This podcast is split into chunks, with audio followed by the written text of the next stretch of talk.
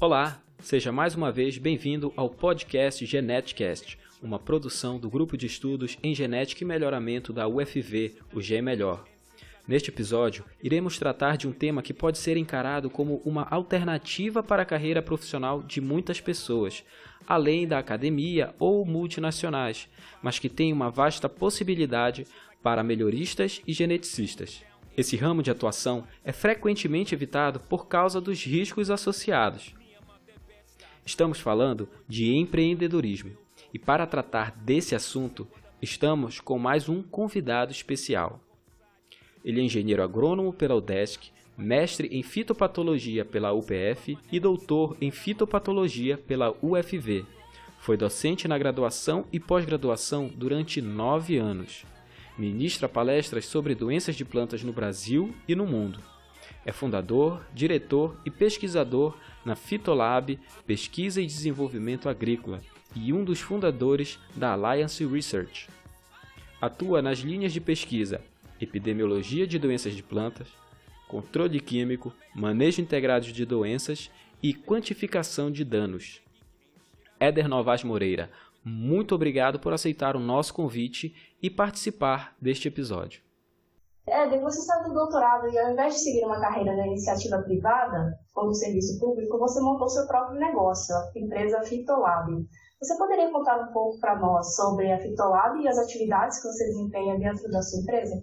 Sim, primeiramente é, agradecer pela oportunidade né, de vocês aí pela essa conversa. Então a Fitolab ela nasceu é, em 2013, na verdade de uma necessidade que existia de ter um campo experimental. Ao mesmo tempo surgiu uma visão de abrir pesquisa, fazer a parte da pesquisa. E aí a gente, dentro dessa visão, fundou a Fitolab, uma parceria com a faculdade da FACEM, de sorriso. Então ela nasceu dessa maneira, é, inicialmente, e aí a gente, já no segundo, terceiro ano, a gente viu que a faculdade tinha um outro viés e a gente teve uma outra demanda pela, pelo setor privado, das multinacionais, e a gente teve que se adaptar muito à, à demanda né, da, das empresas. E aí a gente teve que fazer várias ações mas a gente trabalha hoje com a parte de fitopatologia, que a gente iniciou fazendo, parte de entomologia, parte de herbologia, nematologia. Né? Então, a, nasceu com a parte de fitopatologia, hoje ela, trabalhamos nessas quatro áreas. Hoje a Fitolab, nós temos, são três estações de pesquisa, a gente tem uma, uma base em Sorriso, na verdade são duas, a gente tá, vai desativar uma área esse ano, vai ficar tudo é, concentrado numa área só. Temos uma área em Nova Mutum, já é o segundo ano de trabalho, é, essa safra agora. E esse ano a gente está abrindo em Rondonópolis também. Então a gente vai ter três unidades de pesquisa. Então, assim, a Fitolab iniciou um punho muito pequeno, né? Aí a gente começou a trabalhar com a parte da pesquisa. Então, que a base da Fitolab hoje é a pesquisa, é o conhecimento, é, e esse conhecimento de forma aplicada para o agricultor.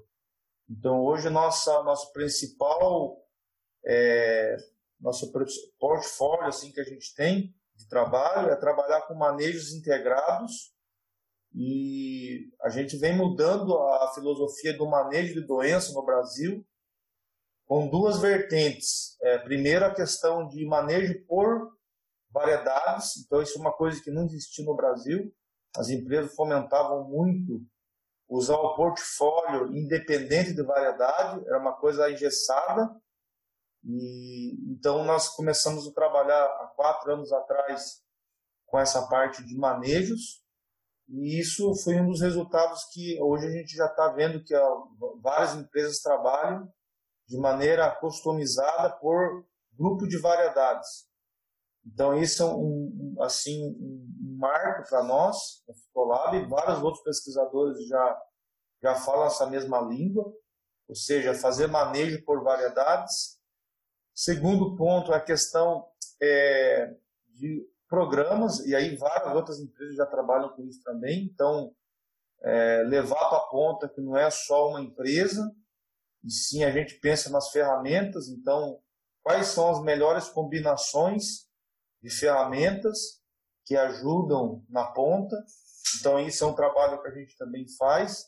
Isso pensando assim, o que, que a pesquisa, de tudo que a gente faz de pesquisa, ajuda o agricultor. Né? Então, é, é, essas duas linhas de, de, trabalho que a gente tem é, focado, a parte de resistência, não do ponto de vista molecular, mas do ponto de vista é, prático e epidemiológico, porque assim a, tem várias maneiras de trabalhar com resistência. A forma de você provar cientificamente é por molecular, mas do ponto de vista de manejo, de controle, epidemiologia que sustenta muito é, você enxergar já um produto que está perdendo eficiência, né? Então a gente consegue visualizar isso a campo através de, de conhecimento epidemiológico, né? De, de manejos, etc. Então, é, a Fitolab hoje tem trabalhado nessa vertente a gente tem parcerias muito fortes. A gente estabeleceu recentemente uma, uma, uma, parceria com o grupo SLC. Então, hoje, o, grupo SLC é um dos maiores grupos aí agrícola né, do Brasil, e talvez do mundo, pode-se dizer.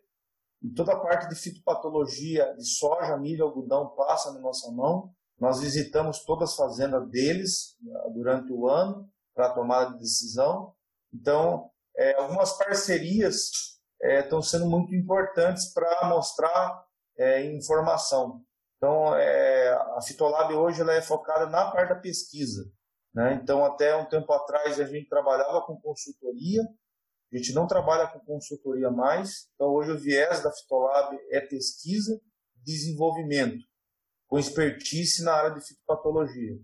Então, a Fitolab hoje cresceu muito, a gente tem, a gente dá suporte na ponta para o agricultor, a gente dá suporte na pesquisa e a gente também ajuda as multinacionais na parte de estratégia de posicionamento, ou seja, para manter o quanto mais tempo as moléculas, os produtos no campo, no mercado, né? Então esse que, que é o viés hoje da, da Fitolab.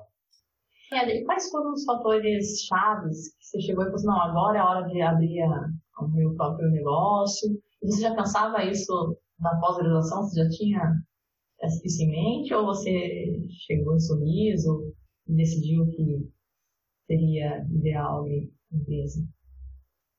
É, na verdade, durante o doutorado, na verdade, quando eu vim, eu, eu, eu fui para Viçosa, eu tinha já essa ideia já de trabalhar, não sei quanto tempo ia demorar para isso acontecer, mas eu já tinha isso em mente. Só que daí a, a minha ida para fazer o sanduíche nos Estados Unidos, ali foi um dos fatores decisivos de abertura da empresa. Então, é, quando, eu, quando eu voltei para fazer defesa, eu já estava já 100% motivado para a abertura de uma empresa. Porém, assim, era uma dificuldade, um desafio muito grande, porque você tem que ter um investimento inicial muito grande para a abertura de uma estação. E isso era um dos fatores mais limitantes no início, foi um dos fatores mais limitantes. Segundo, a questão de você conseguir uma área, uma área boa, né, para você arrendar, uma área que tenha visibilidade. Depois você tem que ter todo um, um aparato de custo né, que você vai ter que desenvolver para desembolsar. Na verdade, você no início não tem muito recurso. Então, o maior desafio nosso inicial foi a questão de estrutura física e econômica. Depois a gente teve aí uma questão de trabalhar, conversar, conhecer o mercado. É um mercado muito disputado, é um mercado extremamente competitivo, o um mercado de prestação de serviço. Você tem que ter qualidade. É, a gente hoje conduz mais de 200 ensaios. Né, hoje, então, vocês imaginam escrever tudo isso você ficar um dia para escrever um relatório, você tem que é, tirar 200 dias para escrever, para fazer estatística, para fazer resultado de discussão. Quantas então, parcelas assim... totais, Éder? Oi? Quantas parcelas totais você tem? Então, assim, a gente trabalha hoje soja, mais ou menos, soja 8 mil, 8 mil parcelas, mais ou menos, de soja, né? É, na safra. Aí milho mais algodão em torno aí de mais umas duas a três mil. É, esse ano a gente tem um desafio desafio grande, a gente vai, vai passar para 15 mil parcelas, a gente quer dobrar o número de ensaios. E aí a gente trabalha aqui não é só com a parte contratada, então esse ano é um divisor de água, ano passado a gente não conseguiu fazer, a gente vai ter uma parte das parcelas que vão ser contratadas e uma parte vai ser pesquisa científica mesmo. Ou seja, são ensaios é, do que eu acredito, do que minhas percepções de campo, são coisas mais práticas. Então, assim, às 8 horas do dia você não consegue é, fazer, porque você tem que fazer pesquisa, você tem que fazer relacionamento pessoal com as empresas, você tem que fazer palestra, você tem que é, você tem que entender como que vai a, a safra, cada safra é uma safra, e aí tem hora que, a, que as coisas elas dão uma virada e você tem que virar também. Tem hora que ela dá uma alinhada, tem hora que dá uma parada, está tudo em ponto morto. E assim, o desafio que eu vejo principais foi a questão de recurso inicialmente, segundo estrutura, e hoje o que a gente vê de, é, são pessoas, pessoas é, comprometidas, pessoas que eu digo assim que você não tem que estar tá cobrando. Então assim hoje o foco da Fitolab é campo, a pesquisa ela é, ela é na verdade sustentada pelo campo. Quem traz os trabalhos é o campo. E aí a gente faz os trabalhos junto com a parte científica, então a gente fica nesse, nesse meio entre a pesquisa totalmente científica tá, e o, a ponta que é o agricultor. É, você passou aí essa, a, fez a sua formação inteira, né, até o doutorado, graduação, mestrado, doutorado, é, e você comentou já que lá fora, lá nos Estados Unidos, que você voltou com essa percepção de abrir uma empresa, né? É, mas aqui no Brasil, qual é a bagagem que você considera que é o FV e as outras instituições que você passou forneceram, te forneceram para realizar as atividades que você realiza hoje na Pitolab? Eu vejo que a Universidade de Viçosa ela, ela deu sustentação em todos esses processos, porque quando você coloca é, essa tatuagem virtual no seu nome, esse carimbo né, da UFV, você visualiza, as pessoas enxergam como, como seriedade né, o trabalho, enxergam com assim, uma, uma peso muito grande pela questão de qualidade, além de formar, formar pesquisadores, forma também vários empreendedores. Então a gente vê que que é uma oportunidade de mercado.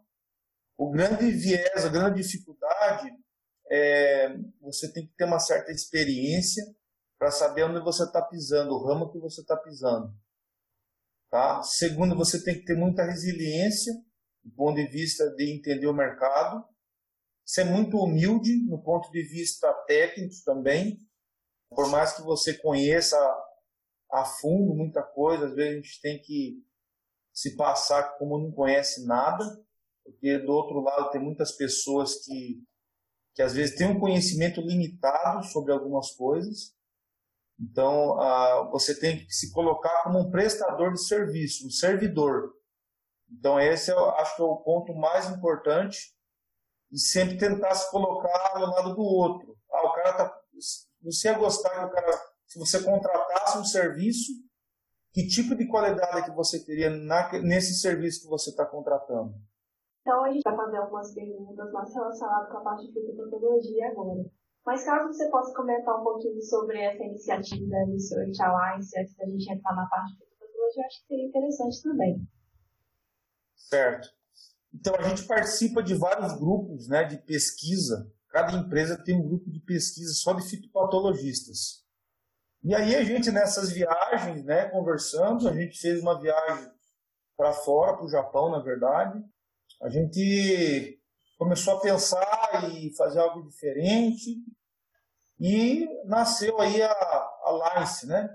Então, o, é fundado hoje, os fundadores da Alliance, né? O grupo Fitos, que é representado por, pelo Ricardo Balardim, a Agrocarregal, que é pelo Luiz Henrique Carregal, a Agrodinâmica, pelo Walter Carlim, e nós da Fitolab. Então, nós formamos esse grupo com o objetivo de fazer trabalhos é, que atendam a expectativa dos agricultores, dos grandes grupos, de ponta, vamos dizer assim, porque muita pesquisa a gente cria cenários com variedades mais doentes, planta bem tardio para dar ferrugem até onde tem que dar, e muitas vezes esse cenário né, não é o cenário do agricultor. Certo? Então a gente começou a trabalhar com manejos integrados, e aí passa pela, por todos os princípios de controle. Segundo ponto, padronização de metodologia. Cada pesquisador ele defende ou briga, vamos dizer assim, por uma metodologia de avaliação. Cada um tem uma. É que nem é, todo mundo sabe dirigir, mas cada um tem um estilo, né, de direção. E cada empresa, cada pesquisador tem isso. Então, um dos pontos que a gente vem trabalhando ano a ano, tem que evoluir bastante ainda, é a parte de padronização de metodologias. Isso, consequentemente, nos traz, né, tendo tudo isso, para um cenário de resultados, resultados é, mais robustos. Ou seja, os resultados, você tendo uma boa padronização de como avaliar. Os ensaios são muito iguais. Então, isso traz para você ter resultados, respostas muito, é, muito consistentes.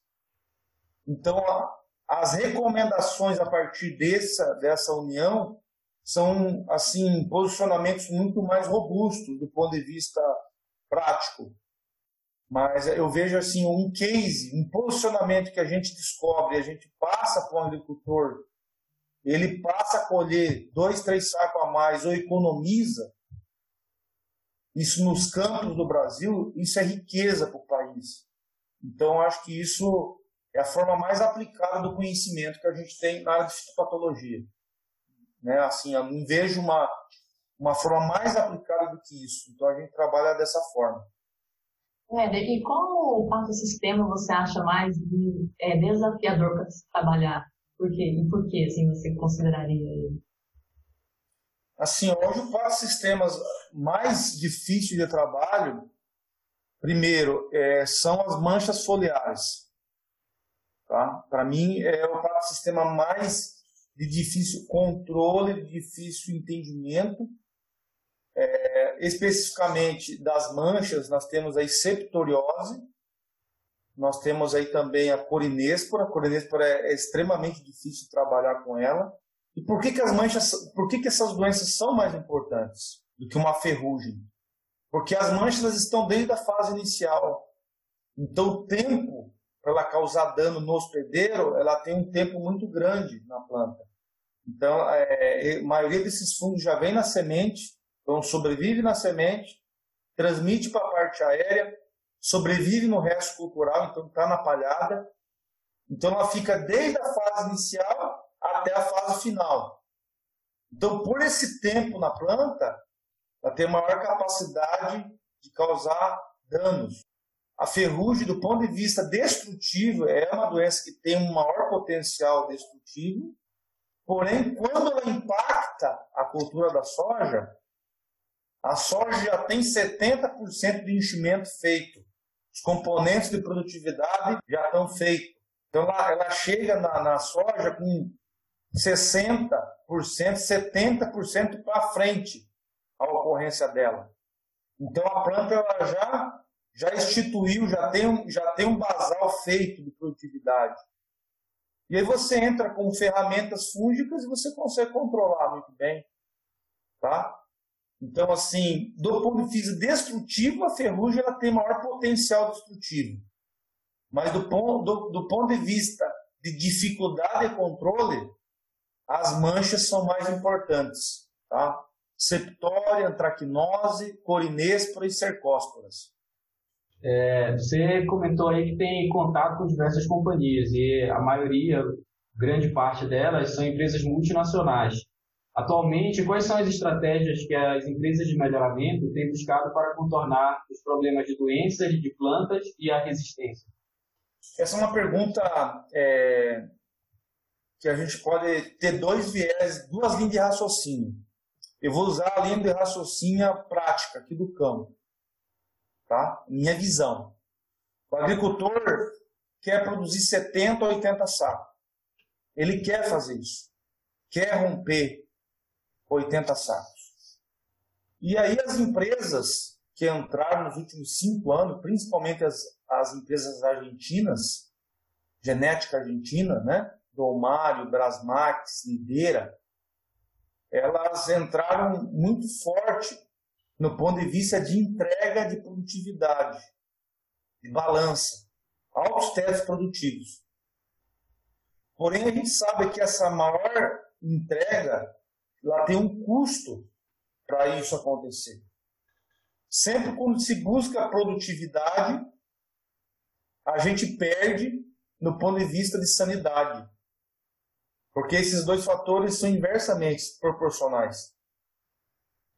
Então, desse ponto de vista, a gente observa que a tendência é altas produtividades. Então, produzir 70, 80, até 90 sacos não, não, é um, não é hoje limitador. Porém, você tem vários genes, tá? É, vários genes de, que conferem produtividade estão ligados com é, a questão de sanidade. Então você não consegue separar isso dentro do melhoramento.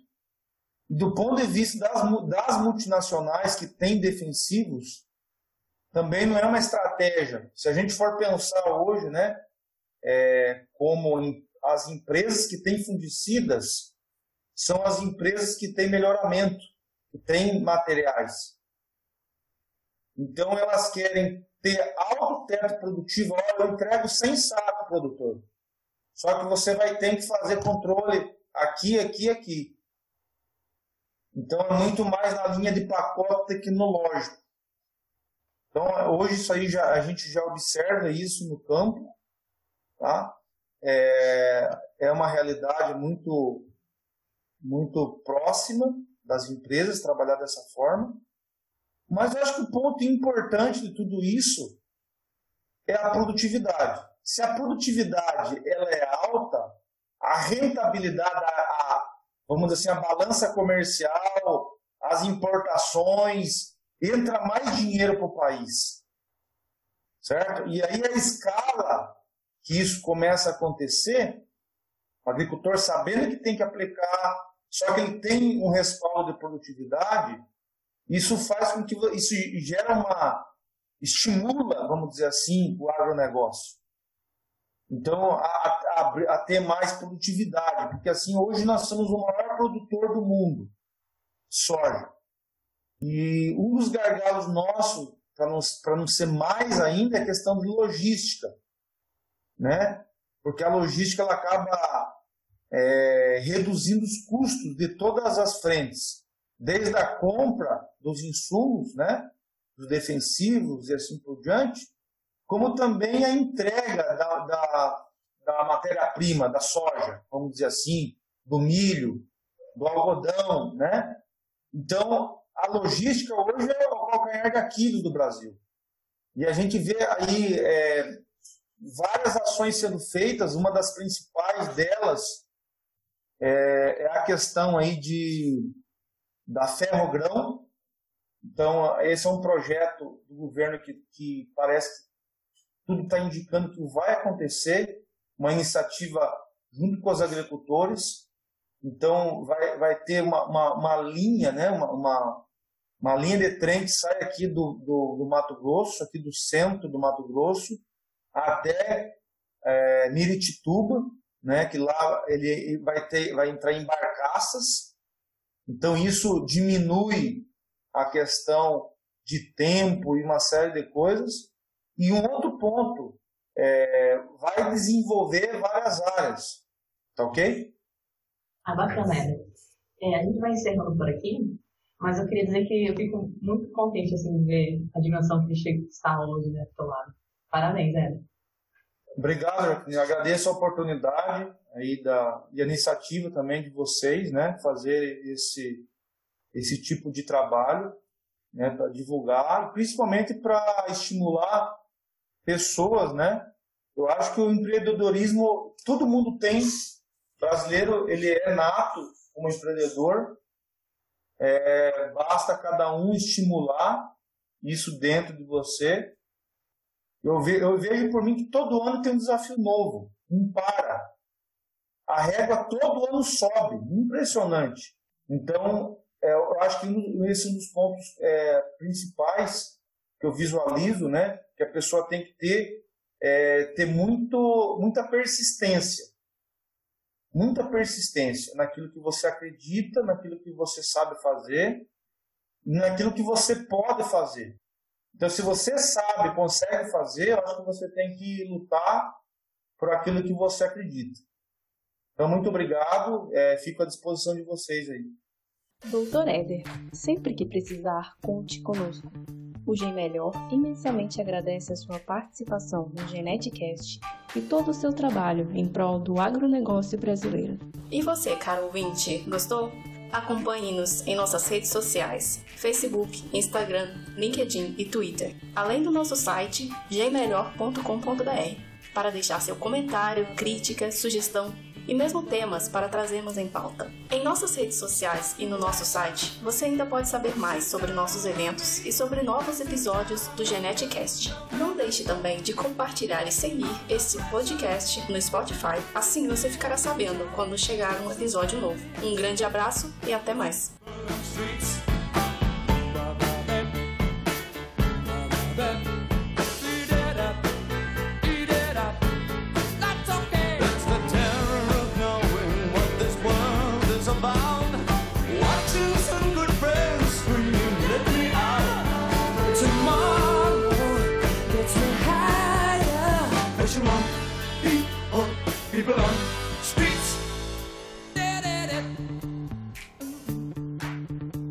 Bye.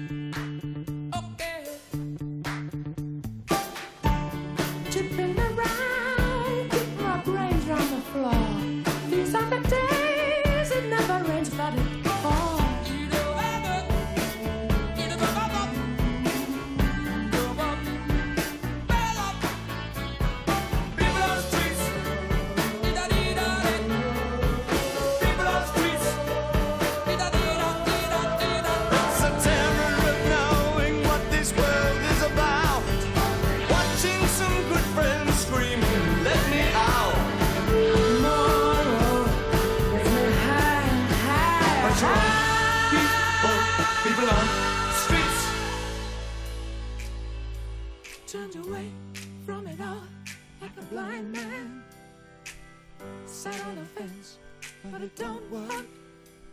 Keep coming up with love, but it's so slashed and torn. Why? Why?